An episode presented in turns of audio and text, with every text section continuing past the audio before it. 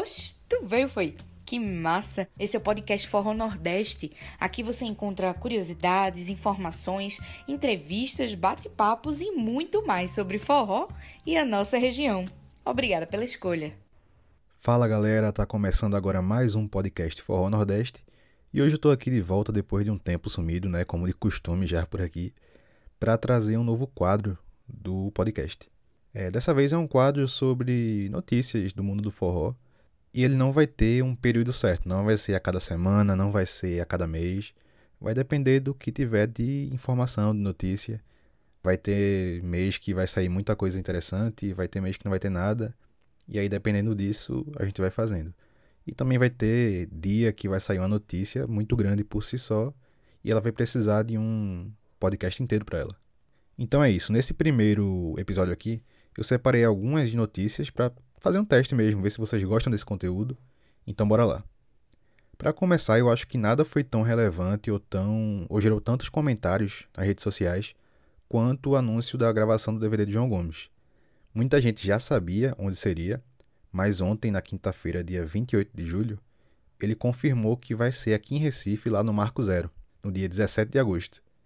Esse vai ser o segundo DVD de João Gomes. O primeiro foi lá em Fortaleza ano passado que não foi um DVD muito grande, foi um DVD menorzinho, ainda para lançar as músicas do primeiro CD. Teve participações especiais de Tarcísio, de Vitor, mas não foi nada tão ambicioso quanto promete ser o segundo DVD. Mas por que eu falo que esse segundo vai ser muito ambicioso agora? Primeiro, porque fora do carnaval ou de eventos especiais, eu acho que já faz mais de 10 anos que não tem nenhum show ou evento específico, gravação, no Marco Zero, desse tamanho. E o próprio João explicou isso numa live que ele fez hoje mesmo, quando eu estou gravando, que ele queria gravar em Pernambuco, que já seria no Marco Zero, mas ele chegou a pensar que não daria certo, porque geralmente não se libera esses shows assim. Só se libera o Marco Zero em, em eventos como a Paixão de Cristo, que acontece em Recife, ou o Carnaval, por exemplo. Mas aí ele falou que recebeu uma ligação do prefeito dizendo que o Marco Zero estava liberado para ele e estava tudo certo. Então deu certo isso e a gente não vê um show assim há muito tempo no Marco Zero. Para terem uma ideia, quando Marília Mendonça gravou Todos os Cantos, o vídeo de Recife, eu acho que ela queria gravar no Marco Zero, talvez ela tenha tentado, mas ela não conseguiu, porque ela gravou numa rua que fica bem próxima ao Marco Zero. É questão de você dar alguns passos e chegar ao Marco Zero, mas foi fora do Marco Zero. Talvez não estivesse liberado para ela e aí ela não, não pôde gravar lá tudo isso torna mais especial, porque é uma coisa que não acontece muito. Eu acho que todo cantor, todo artista, toda banda, talvez elas tenham um sonho de gravar um DVD ali no Marco Zero, fazer um show no Marco Zero, porque realmente é uma coisa grande. Se vocês forem pesquisar lá vídeos do carnaval de Recife, geralmente o Marco Zero tem shows à noite. E lá você recebe 200 mil pessoas, 300 mil pessoas, como nos dados oficiais do último carnaval. Inclusive, isso já responde uma dúvida de muita gente que perguntou lá na página do Instagram, na Forró Nordeste. O pessoal perguntou, mas pô, será que vai caber tanta gente aí? Tem um rio que passa ao lado do Marco Zero. O pessoal perguntou, a galera não cai desse rio. E, pessoal, tem carnaval lá há décadas, milhares de pessoas passando, e o pessoal não cai no rio. Cabe muita gente lá. Às vezes parece que é pouco pelas imagens aéreas, mas cabe muita gente e dá muito certo lá sim vocês podem pesquisar depois, para quem não é de Recife, é o Carnaval do Marco Zero, que vocês vão ter uma ideia mais ou menos. E outra coisa que ele falou na live foi sobre o motivo de escolher Pernambuco para gravar o DVD. Claro que além dele ser daqui de Pernambuco, já que ele é de Serrita, no interior do estado, também tem outros motivos. Ele comentou que fez dois shows que mexeram com a cabeça dele e fizeram ele decidir por Pernambuco. Um foi em Caruaru, durante o São João, que ele se emocionou bastante, chorou, falou que a ficha não estava caindo, que ele estava cantando num palco que ele sempre ouviu falar. E o outro foi em Vitória de Santo Antão, que também é aqui em Pernambuco, ele falou que a recepção que ele teve do público, de ver várias crianças lá, de ver os idosos, a galera que estava lá por ele, fez ele querer gravar em Pernambuco e se decidir ali mesmo. E aí ele começou a procurar, procurar um, um local, até que deu certo em Recife, no Marco Zero especificamente. E aí a gente já pensa sobre repertório, participações, e isso nada está divulgado ainda. O que se sabe é que vai ser lá no Marco Zero, 17 de agosto, a partir das 5 da tarde e somente. Provavelmente aberto ao público, já que é um show no Marco Zero e, e é o normal ser aberto ao público, não tem uma separação ali. Não tem nem como separar ali direito, só se montassem a estrutura, mas acho que não, não vai acontecer. E aí, sobre participações, a gente espera que participem talvez Tarcísio e Vitor Fernandes, que já são é, da mesma empresa da Top Eventos, que também gerencia a carreira de João. A gente espera talvez.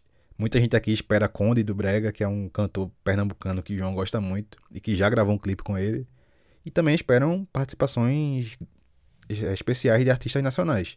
Talvez a galera do Vixe, Forró e Piseiro, Natan, Zé Vaqueiro, Xande Avião, Talvez Safadão, que ano passado encontrou com João na própria casa dele, mas não criou nenhum projeto. Talvez outros artistas que a gente nem esteja pensando aqui de nome nacional, do sertanejo ou outro ritmo, ou até a galera do, do rap, do hip hop, do trap, que o João gosta bastante. Então é esperar para ver agora o, o repertório, é, ver participações e tudo mais. E provavelmente, depois do, da gravação do DVD, vai ter um episódio aqui também falando um pouquinho sobre como foi, o que aconteceu, é, se foi muita gente, enfim, tudo que, que rolou por lá. Agora eu vou falar um pouquinho sobre outras notícias aqui que não, não foram tão relevantes, nem geraram tantos comentários assim, mas que também são bem interessantes de falar um pouquinho. Começando com a volta de Berg Rabelo aos palcos. Porque eu falei que essa aqui não rendeu tantos comentários. Porque ele já anunciou isso há muito tempo, que ia voltar, enfim. Mas agora ele finalmente fez o primeiro show. E eu acho que os primeiros shows, na verdade, né? Ele fez o show e a gente já sabe o que é que ele vai cantar no repertório. Basicamente vai ser tudo aquilo que foi sucesso. Na Calcinha Preta, na Gatinha Manhosa, no Anjo Azul. E também músicas novas. Ele já fez uma música nova, lançou um clipe, inclusive. Vocês podem. Eu vou deixar o link na descrição do podcast depois. E ele também comentou sobre essa nova fase dele lá no podcast do GS, do Gordo Show ele disse que não vai voltar a fazer shows naquele ritmo que ele fazia antigamente, sei lá, 30 shows por mês, 25 shows por mês. Ele quer voltar, mas fazendo shows pontuais, tendo um ritmo menor, talvez 10 shows por mês, 15 shows por mês. Até porque quando ele parou há 10 anos, era justamente porque ele queria ficar mais próximo da família.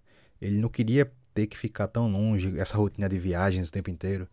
Então faz todo sentido ele voltar com shows pontuais, voltar num ritmo menor.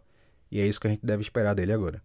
E falando em volta, já que Berg voltou aos palcos, quem também está voltando é Briola Salles. Ele está voltando para o Ferro na Boneca, banda do Rio Grande do Norte. Para o pessoal que é mais novo e talvez não conheça, Briola fez muito sucesso nos anos 2000 com o Ferro na Boneca, que era uma banda que misturava esse forró eletrônico com forró pé de serra e fazia um som diferente daquilo que a gente estava ouvindo naquela época. Eles tiveram alguns sucessos pelo Nordeste, nunca foram uma banda nacional, nem acho que eles foram tão assim, cresceram no Nordeste inteiro. Mas era uma banda realmente muito boa. A voz de Briola também é muito boa. Eu vou até deixar um trechinho aqui de uma música dele para vocês ouvirem um pouquinho daqui a pouco. E ele anunciou que está voltando para a banda agora, depois de oito anos que ele passou fora. E essa é a terceira passagem dele, se eu não estiver enganado. Que ele passou nos anos 2000, depois ele saiu, foi para a banda, pro Forró Cavalo de Aço, eu acho, e voltou pro Ferro na Boneca, e agora tá voltando de novo. Desde os anos 2010 ali, a banda é gerenciada pelo grupo Saia Rodada, que pelo nome já diz tudo, é o grupo que criou a Saia Rodada, que gerencia a carreira de Raí até hoje. E naquela época eu tinha muitas críticas porque o trabalho não foi tão bem feito com Ferro na Boneca, assim como não estava sendo bem feito com a Saia Rodada. Não à toa, foi bem na época que Raí começou a cair bastante, antes dele ter esse boom, esse sucesso novo que ele teve agora nos últimos anos. Assim, eu falo abertamente, não estava tão boa a gerência da, da banda mesmo com a volta de Briola, ela não conseguiu crescer novamente. Mas eu tenho, eu tenho uma certa esperança que agora que eles estão mais, mais evoluídos, estão conseguindo gerir uma carreira muito boa com Raí, eles possam fazer o mesmo com Ferro na Boneca. Eu não acho que a banda vai estourar como já estourou um dia, mas tem tudo pra, pra ser um, aquela banda que faz sucesso pela região e que é bem legal de escutar. Inclusive o repertório da banda sempre foi muito bom. Vamos torcer por isso, né? Escutem um pouquinho aí do Briola para quem não conhece ele. Só tem um jeito de esquecer Essa memória Macia me vai lembrar